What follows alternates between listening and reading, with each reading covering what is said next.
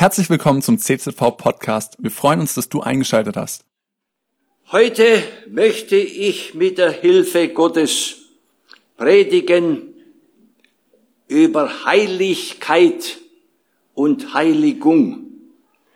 Darüber steht so manches in der Bibel drin und das ist ein sehr ernstes Thema, das wir nicht vernachlässigen und nicht ignorieren dürfen, weil das ganz klar in der Bibel drin steht.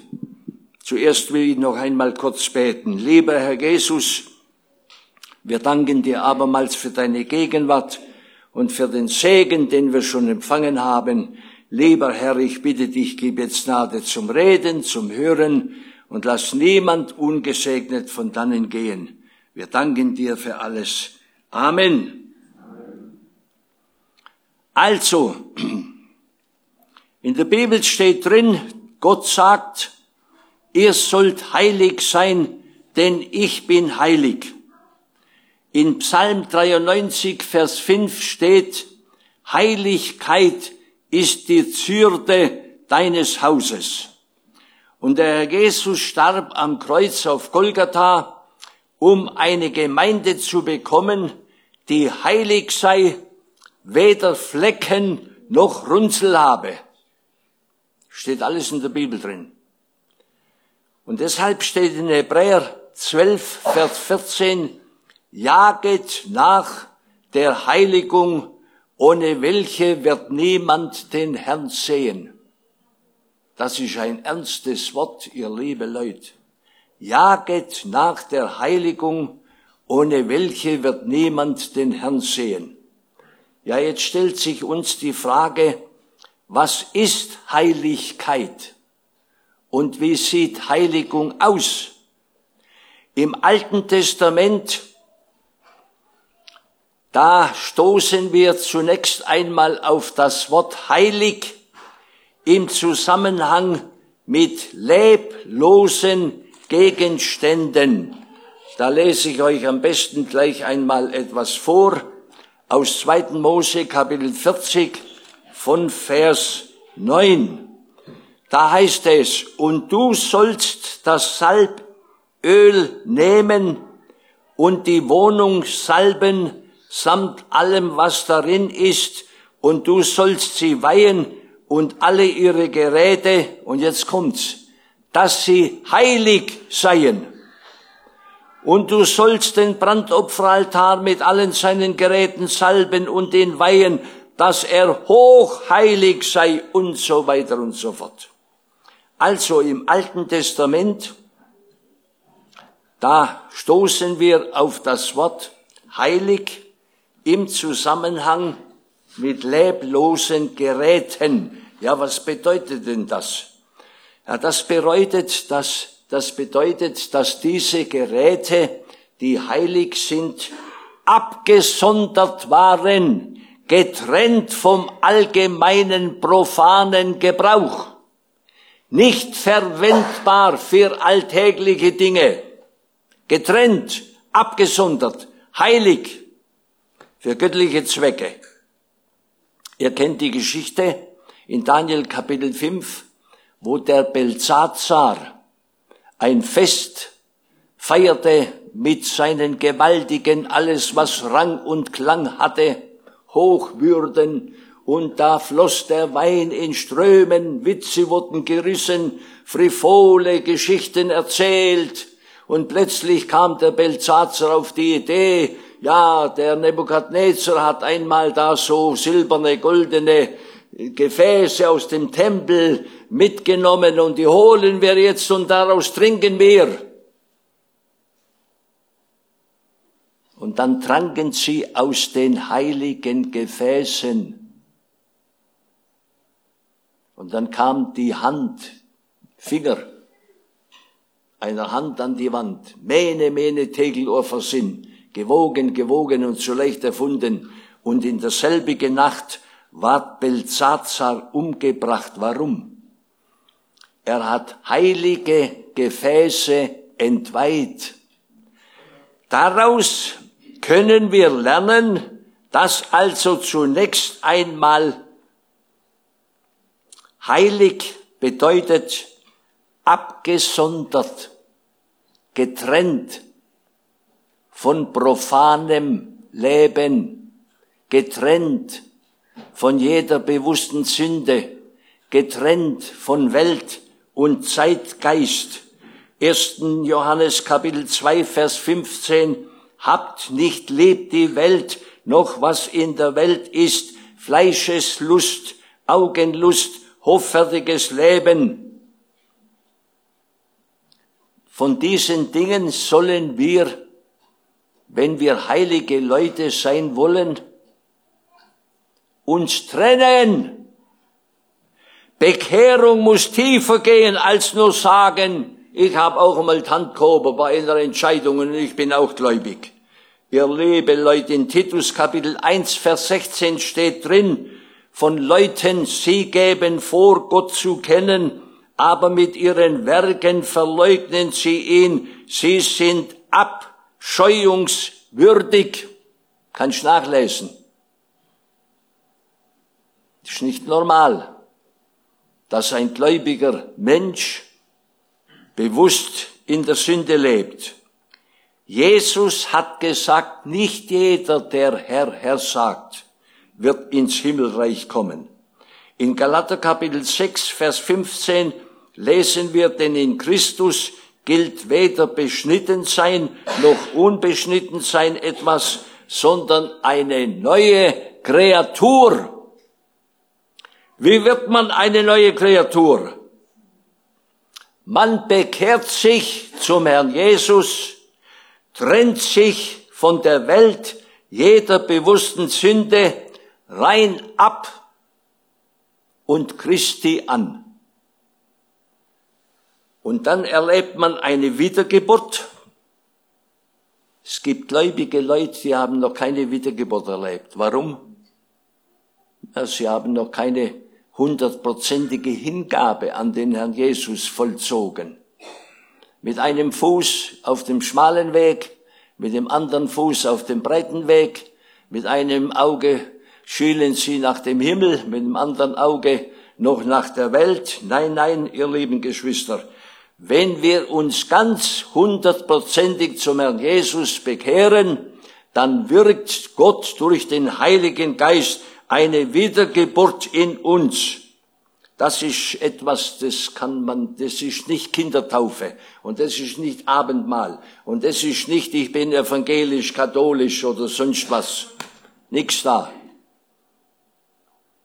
Das ist etwas, das Gott wirkt in einem Menschen. Das haben Millionen von Menschen erlebt. Und dann gibt es eine Geisteserfüllung. Es gibt sogar Geistesgaben. Es gibt sogar Zungenreden wie bei den ersten Christen. Das habe ich erlebt und praktiziere es seit vielen, vielen Jahren. Und die Bibel sagt, wer in Zungen redet, der erbauet sich. Man wird doch verausgabt durch die Dinge, die an einen herankommen im Leben. Und das kann möglich sein, man ist total leer. Und wenn man dann betet und hauptsächlich in Zungen betet, dann wird man geladen neu wie eine leere Batterie oder ein Akku, das leer ist und dann Strom angeschlossen ist. Aber auch wer jetzt nicht in neuen Zungen betet, aber das kannst du auch erleben. Soll ich dir kurz erzählen, wie ich das erlebt habe? Ich war also bekehrt, hundertprozentig, habe Sündenvergebung gehabt, war wiedergeboren, ein Gotteskind und habe eben, damals hat man noch mehr darüber gepredigt, auch Geistestaufe, da gab es sogar Wartestunden, wo man extra zusammenkam, um Geistestaufen zu beten. Viele, viele haben es bekommen, ich nicht. Mit mir hat man exerziert, Hände aufgelegt, gebetet. Ich habe es nicht bekommen. Warum nicht? Da war noch eine Sache, auf die der Geist Gottes in meinem Herzen den Finger gelegt hat. Darauf musst du auch noch eingehen. Das musst du auch noch wegtun. Und das habe ich getan. Und jetzt sage ich euch, wie es vollends war. Das war 1954, so wie ich das rekonstruieren kann. In Freudenstadt war Zeltmission und ich war Zeltdiakon.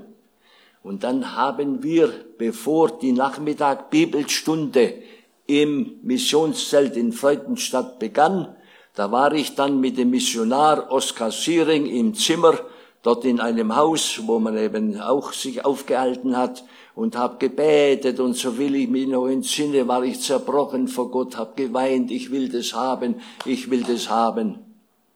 Und dann hat der Oskar Siering eine Weissagung gebracht. Gibt's das? Das gibt's, steht in der Bibel drin. Die Weissagung verachtet nicht, steht wirklich in der Bibel drin. Da gibt Gott Menschen ein, dass sie Dinge aussprechen in Bezug auf gewisse Dinge, die kommen oder in Bezug auf Menschen. Und der Bruder Siering betet mit mir, der ist schon längst im Himmel, der Bruder Siering, der betet mit mir und bringt ganz kurz eine Weissagung. Siehe, ich habe es in dich hineingelegt.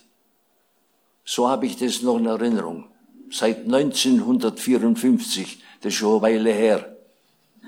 Und jetzt musste man ja in die Zeltmission Bibelstunde gehen, nachmittags, da kamen nicht so viele Leute, abends kamen mehr Leute.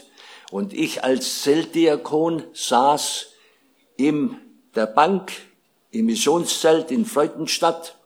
Ich musste ja ein bisschen als Zeltdiakon gucken, auch da nach Ordnung und so, wo ich helfen kann.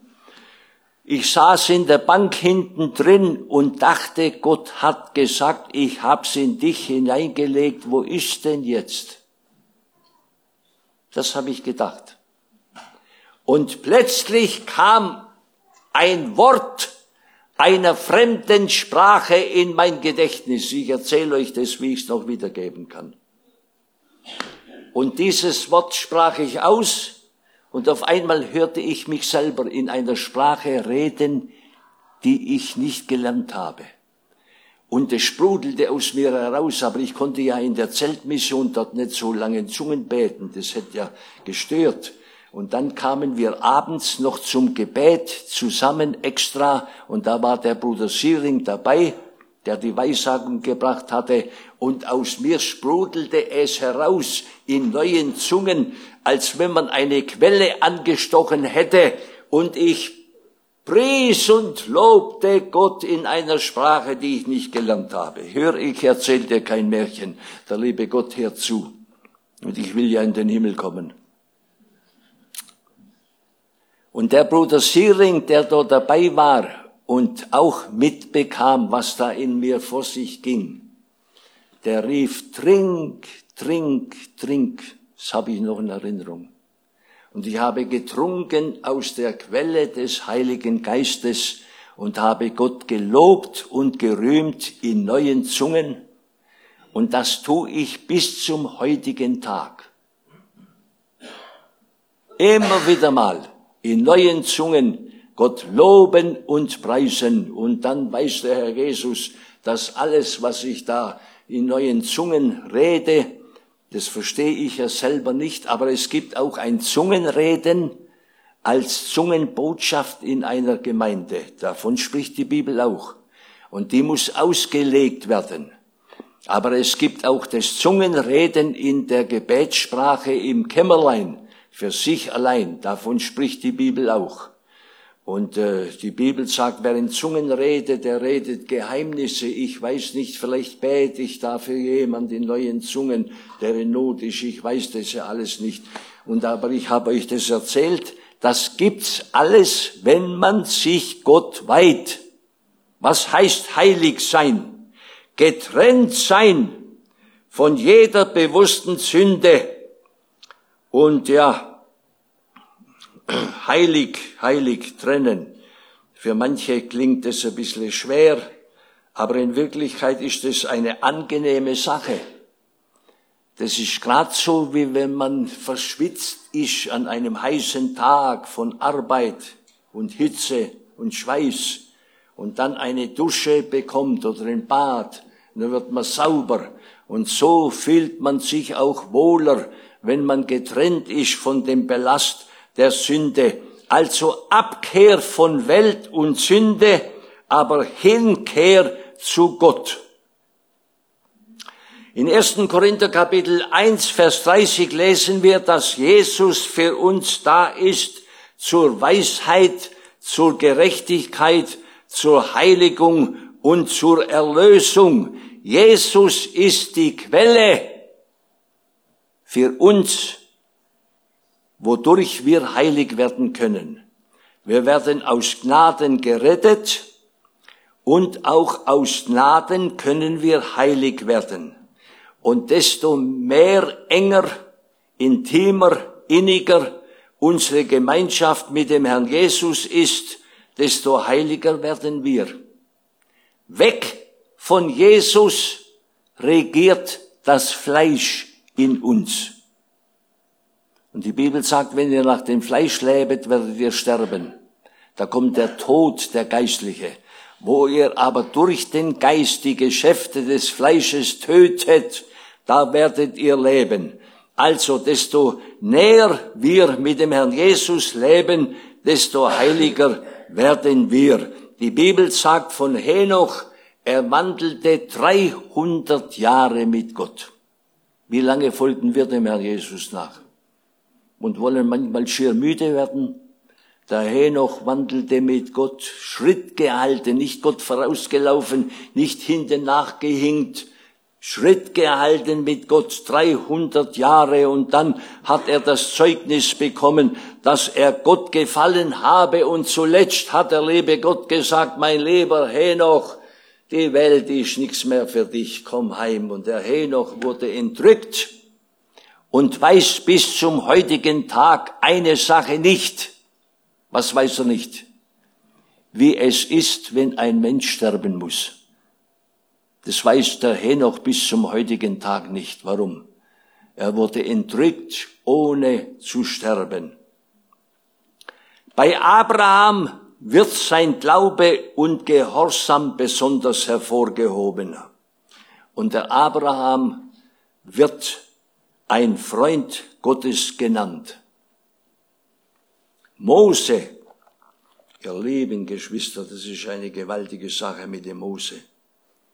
Der Mose, der ist ja erzogen worden auf dem Hof Pharaos.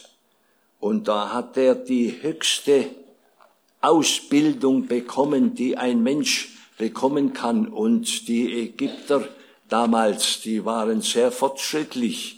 Und, und, und da, der Mose hat allerhand gelernt. Und dann lesen wir plötzlich, durch den Glauben wurde Mose nach seiner Geburt und so weiter, ja, durch den, dann durch den Glauben weigerte sich Mose, als er groß geworden war, ein Sohn der Tochter des Pharao zu heißen.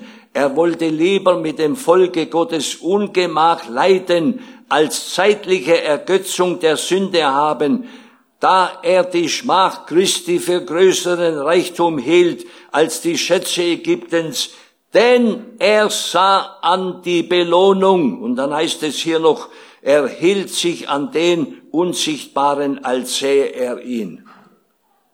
Der Mose hätte Pharao von Ägyptenland werden können.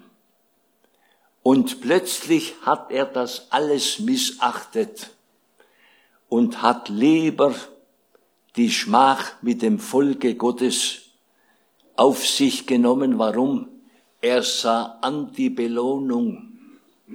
Der konnte damals schon fern sehen, aber nicht mit der Glotze, die wir heute anschauen. Der konnte noch ein bisschen weiter schauen. Ihr lieben Geschwister, können wir auch denken und fernsehen, es gibt eine Belohnung. Der Mose hat mit dem Volk Israel viel Unannehmlichkeiten erlebt. Aber das ist nicht das Letzte, was wir von Mose lesen. In Lukas Kapitel 9 lesen wir, dass der Herr Jesus auf dem Verklärungsberg war. Und plötzlich leuchtete Jesus hell wie die Sonne. Und da erschien dem Herrn Jesus auf dem Verklärungsberg Mose und Elia in Herrlichkeit, steht wörtlich drin. Das ist das Letzte. Und wo ist der Mose heute? Der Mose ist immer noch in der Herrlichkeit. Warum?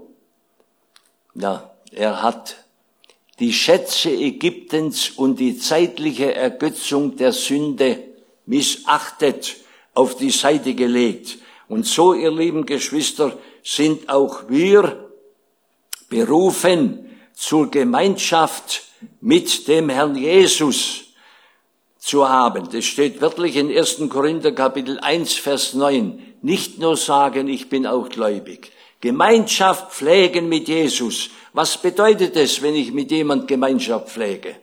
Das bedeutet, ich habe Umgang mit ihm, Kommunikation. Gemeinschaft muss gepflegt werden.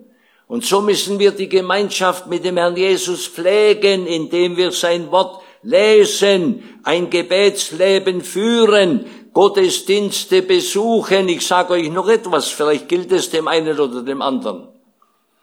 Die Bibel kennt kein Solochristentum. Die Menschen, die sich damals bekehrt haben, wurden zur Gemeinde hinzugetan.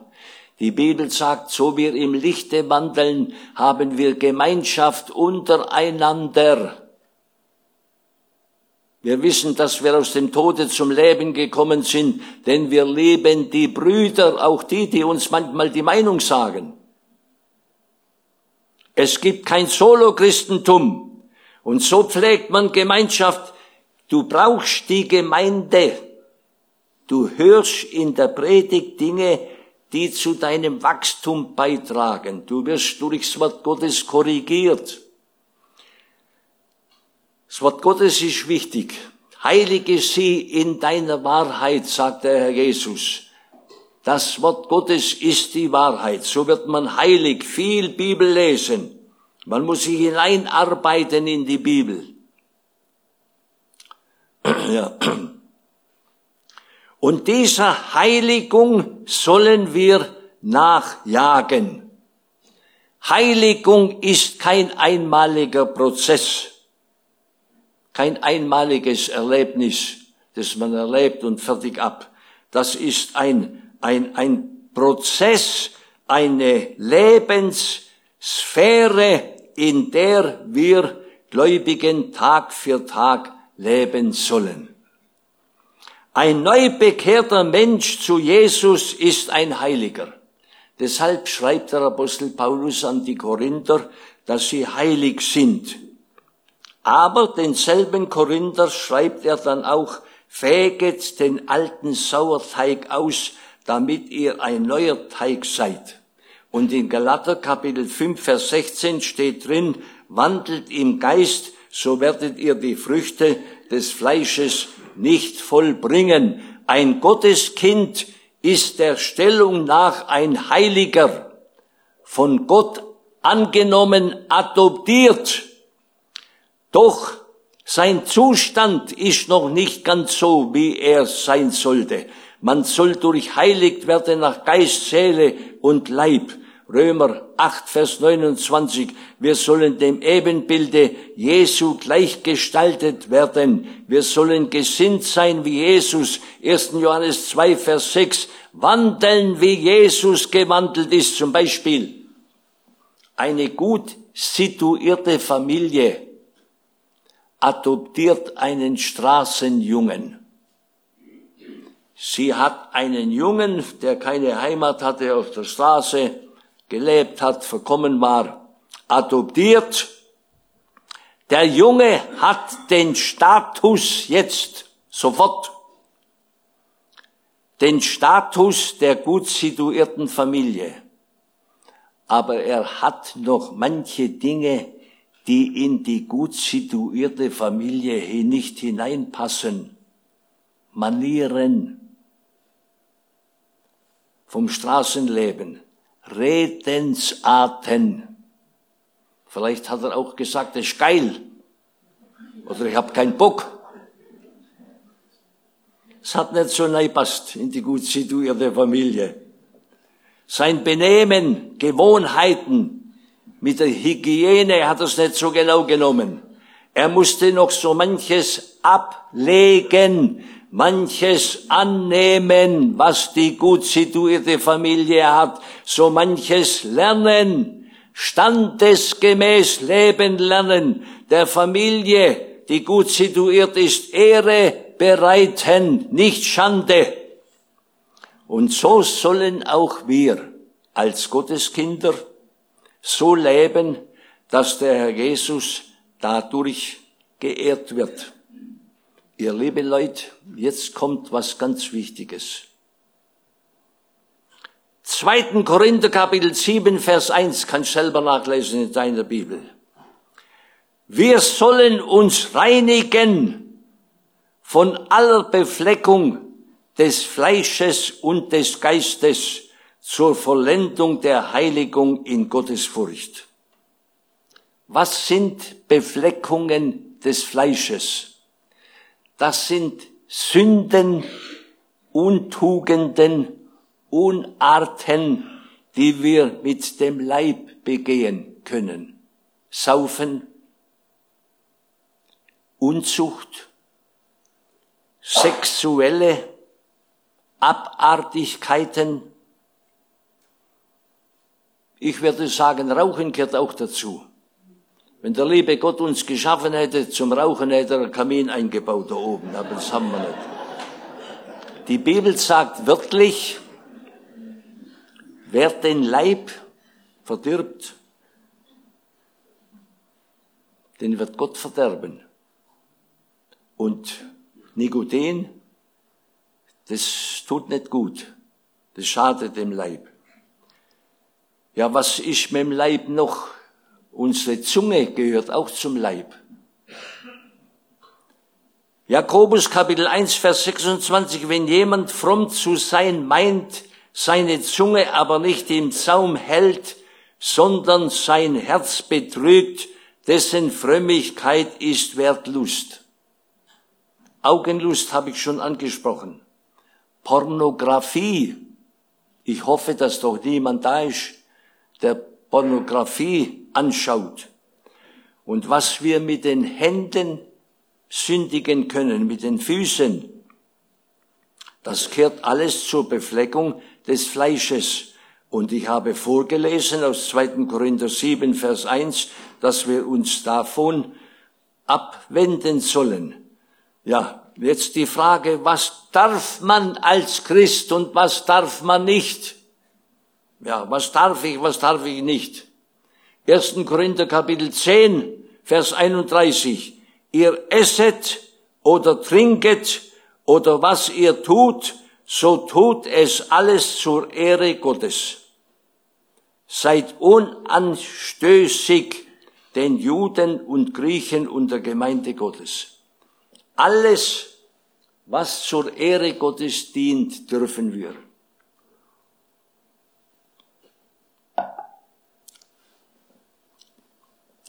Dient das zur Ehre Gottes, wenn man auf dem Disco da rumhüpft, wie jemand, der nicht ganz dicht ist da oben.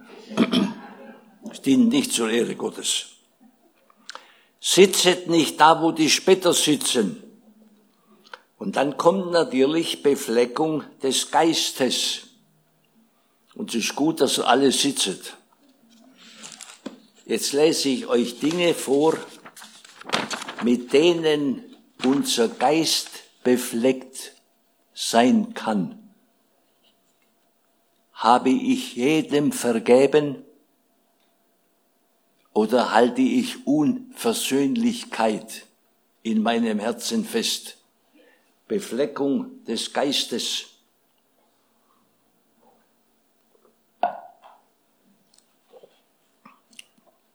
Werde ich ärgerlich, kocht es innerlich, ist es wahr, dass mein Temperament mit mir so schnell durchgeht. Hat mich Zorn zeitweise in seiner Gewalt. Bin ich eifersüchtig, wenn andere vorgezogen werden. Bin ich beleidigt, wenn man mich nicht beachtet und an mir ohne ein Wort zu sagen vorübergeht. Das geht ziemlich schnell. Also ich will ja nicht unbedingt da lang begrüßt werden. Aber es, ist, es kann auch vorkommen, dass jemand, den ich gut kenne, an mir vorbeigeht und nicht einmal Hallo sagt. Da denke ich, ja, sage mal, kennt doch auch wenigstens wollen begrüßen.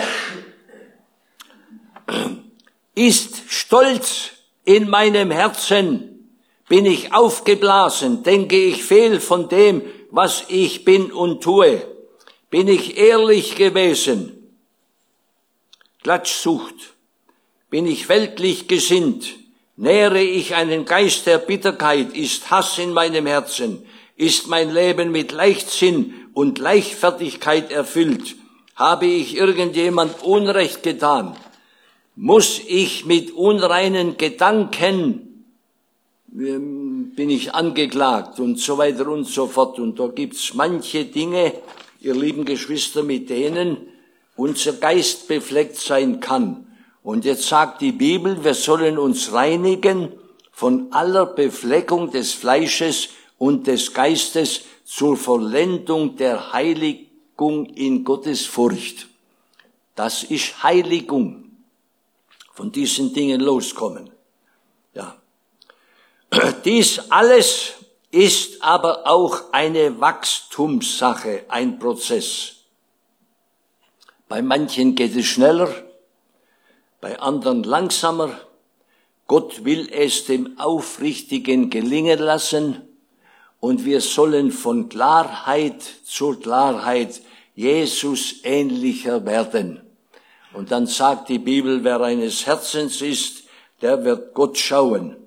Und die Bibel sagt uns, wir werden eines Tages den Herrn Jesus sehen, wie er ist.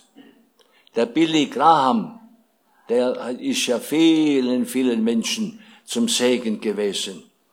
Der ist jetzt auch schon im Himmel. Der wurde einmal gefragt, ja Billy, was wirst du denn im Himmel machen? Dann hat er gesagt, die ersten tausend Jahre werde ich den Herrn Jesus anschauen. Hier predigen wir das. Es gibt ein Weiterleben nach dem Tod, es gibt einen Himmel. Wir werden Jesus sehen. Hier predigen wir das, glauben das auch. Ihr liebe Leute, eines Tages wird das geschehen. Wir werden Jesus sehen, wie er ist. In Psalm 17, Vers 15 sagt der Psalmist, ich aber werde schauen dein Antlitz in Gerechtigkeit, an deinem Anblick mich sättigen, wenn ich erwache. Wie wird das einmal sein, wenn wir da drüben ankommen? Sterben ist nicht angenehm. Ein Gottesknecht hat einmal gesagt, fünf Minuten nach dem Tod, da ist schön. Sterben ist nicht angenehm, aber es gibt einen gewaltigen Trost in der Bibel und auf den freue ich mich und das beachte ich immer wieder.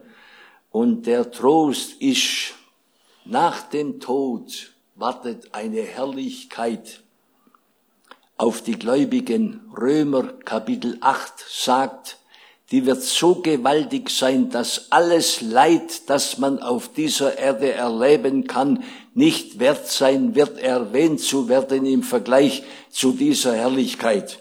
Und dann gibt es eine Stelle in Lukas 17, Vers 15, da sagt der Herr Jesus, der immer den Willen des Vaters vorne angestellt hat, nicht mein Wille, dein Wille geschehe, Vater. An einer Stelle sagt der Herr Jesus, ich will aber jetzt auch was, Vater. Vater, ich will, dass die, die du mir gegeben hast, die Gläubigen, auch aus der Volksmission Kreilsheim, dass die einmal bei mir seien, dass sie meine Herrlichkeit sehen. Welcher Bibelausleger kann uns sagen, was die Herrlichkeit Jesu ist? Keiner. Aber wenn wir dem Heiland treu bleiben, der Heiligung nachjagen, ihn leben, sei getreu bis in den Tod, so will ich dir die Krone des Lebens geben, dann werden wir eines Tages die Herrlichkeit Jesus sehen Und der Petrus sagt, wir werden uns freuen mit einer unaussprechlichen und herrlichen Freude. Und in Offenbarung Kapitel 7 lesen wir, Jesus wird uns weiden und leiten zu lebendigen Wasserquellen. Wir werden dort nicht da sitzen mit einer schwarzen Maske und, und auf dem Sofa faulenzen, Ihr liebe Leute, Herr Jesus wird uns weiten und leiten zu lebendigen Wasserquellen, was kein Auge gesehen, was nie menschliche Ohren gehört, was nie in ein menschliches Herz gekommen ist, das hat Gott bereitet für die, die ihn lieben. Und dann steht in Epheser Kapitel 2, Vers 7 drin, dass Gott in den zukünftigen Zeiten, was sind denn das für Zeiten? Das, das sind die Ewigkeiten. Da will Gott den überschwänglichen Reichtum seiner Gnade an seinen Kindern offenbaren. Ihr liebe Leute, steht in der Bibel drin. Und das glaube ich. Und ich habe schon manche Leute gesagt, dass das eine Genugtuung für mich bedeutet, die kann ich in Worten nicht aussprechen. Weißt du, was eine Genugtuung ist? Eine Zufriedenheit, ein Trost eine Genugtuung. Jetzt folge ich über 67 Jahre dem Herrn Jesus nach. Ich war 19, nicht ganz 20, als ich mich bewusst bekehrt habe, für Jesus entschieden habe. Und das war die beste Entscheidung in meinem Leben, die ich überhaupt jemals getroffen habe. Und ich will dem Heiland treu bleiben bis ich am Ziel bin und das wünsche ich uns allen auch. Amen. Cool, dass du dir unsere Predigt angehört hast. Wir hoffen, sie hat dir geholfen und wir wollen dich ermutigen, auch während der Woche Teil einer Kleingruppe zu werden. Schreib uns einfach eine E-Mail an podcast.czv-kreuzheim.de oder komm einfach am Sonntag in unseren Gottesdienst. Folge uns außerdem auf Facebook oder Instagram für alle weiteren Infos. Wir freuen uns auf dich.